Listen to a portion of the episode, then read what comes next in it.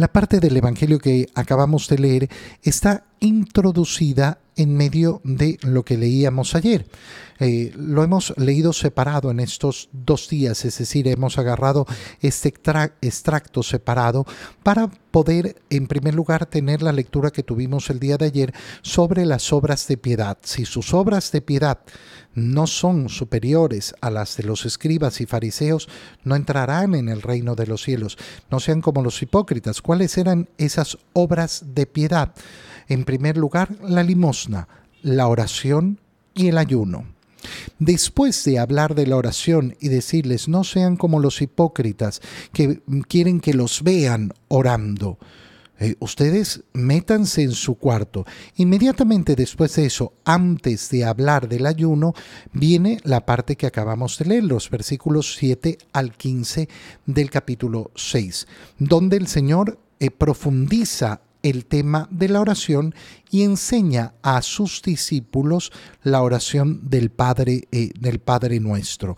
Eh, ¿Qué les dice, eh, qué les dice el Señor? Cuando ustedes hagan oración, primero, no hablen mucho. No hablen mucho. Esto es una cosa sumamente importante, sumamente importante. ¿Por qué? Porque el que habla mucho no sabe escuchar, porque el que habla mucho no sabe escuchar. Y hermano mío, es impresionante eh, cómo las personas tenemos una profunda dificultad para escuchar. Y es algo en lo que nos tenemos que ejercitar. Yo tengo que tener el deseo de escuchar a los demás, no el deseo de hablar, el deseo de escuchar a los demás. Cuando tú te eh, topas con una persona arrebatada que no puede parar de hablar eh, y no deja que los demás intervengan, bueno, tienes un alma herida, tienes un alma que tiene serios problemas, tienes una persona que tiene muchas complicaciones. ¿Por qué? Porque el no saberse comunicar expresa efectivamente dolencias del alma dolencias del espíritu y dolencias también a nivel psicológico. Y es importantísimo, por tanto, desarrollar la capacidad de la escucha, saber escuchar. A veces, eh, muchas, es cansado, es cansado escuchar a los demás. Pero claro, si yo en mis relaciones interpersonales tengo cualquier deficiencia, puede ser, a mí no me gusta hablar, esa es una deficiencia. O a mí me gusta hablar mm, eh, mucho y no, es, y no escuchar. Bueno, tengo que esforzarme. Tengo que esforzarme en corregir la, eh, la justa medida. No, es que yo soy callado. No, hermano mío, no, no, no, no puede justificarse en la vida porque soy, yo soy callado.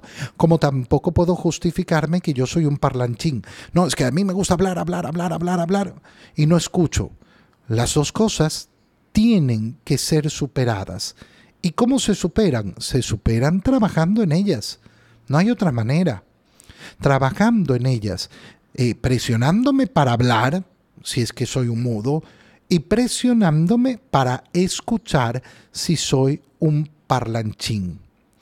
Y esto me va a permitir tener una mejor oración. ¿Por qué? Porque entonces podré dedicarme a escuchar, al Señor. Cuando una oración, en cambio, es hablar, hablar, hablar. Yo hago media hora de oración todos los días, pero resulta que en esa media hora no paro ni un momento de hablar. Entonces no es diálogo y la oración es diálogo. La oración no es monólogo, la oración es diálogo. Pero si yo no hice pausa en mi palabrería, entonces ¿cuándo lo dejé hablar a Dios? cuando dediqué el tiempo a escuchar a Dios. Entonces, no sean como los paganos que se llenan y se llenan y creen que a fuerza de mucho hablar serán escuchados. Yo no tengo que hacer un esfuerzo para ser escuchado por Dios. Más bien tengo que hacer mucho más esfuerzo para escuchar yo a Dios pero tengo la absoluta seguridad que en la primera palabra que le dirijo al Señor, Él ya tiene el oído atento. Señor mío, y ya me está escuchando. Y ya me está escuchando. Si tú no estás convencido de esto, entonces no tienes fe. No tienes una fe profunda, verdadera. El Señor me atiende, escucha, eh, escucha mi voz.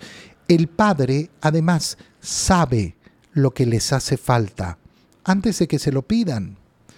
Así que eh, qué bonito es cuando en, mi oración le digo, Señor, tú ya conoces mi corazón, lo pongo delante de ti y te digo lo que quiero, pero no me lleno de tantas palabrerías y vuelvo a repetir lo mismo. Oye, mucho más útil en la oración, más que estar pidiendo y una y otra vez y otra vez y otra vez lo mismo, es dedicarnos a la alabanza a dar gloria a Dios. ¿Por qué? Porque es el acto del enamorado. Y después el Señor mm, comienza a enseñarles el Padre Nuestro. Nosotros sabemos por los otros evangelios sinópticos que los discípulos le pidieron al Señor que, les enseñe a orar y que en ese momento les enseña el Padre Nuestro. Eh, eh, San Mateo ha introducido todo eso dentro del Sermón de la Montaña. ¿Para qué? Para justamente poner todo lo que es necesario para el discípulo en este sermón fundamental. Eh, y entonces introduce, esto es lo que enseñó el Señor sobre la oración y enseñó el Padre Nuestro. Cuando yo inicio la oración del Padre Nuestro, en primer lugar, tengo que tener clarísimo que esta es la oración que nos ha enseñado el Señor y que por tanto es la oración. Y que no necesito cambiarla. Oye, qué terrible es encontrarse con el Padre nuestro inventado de muchos.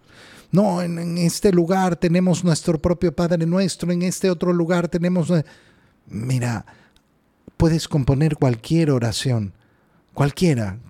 La libertad para componer oraciones es absoluta.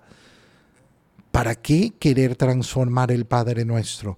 Por eso las palabras que decimos en la misa son tan importantes y bellas, fieles a la recomendación del Señor. Me lo ha recomendado, no me ha obligado, pero fiel a esa recomendación y siguiendo su divina enseñanza y resulta que en, la misa nos comenzamos a inventar otro Padre nuestro. No, rezamos el mismo. ¿Por qué? Porque el inicio de la oración tiene esa connotación. Padre, no mío, nuestro.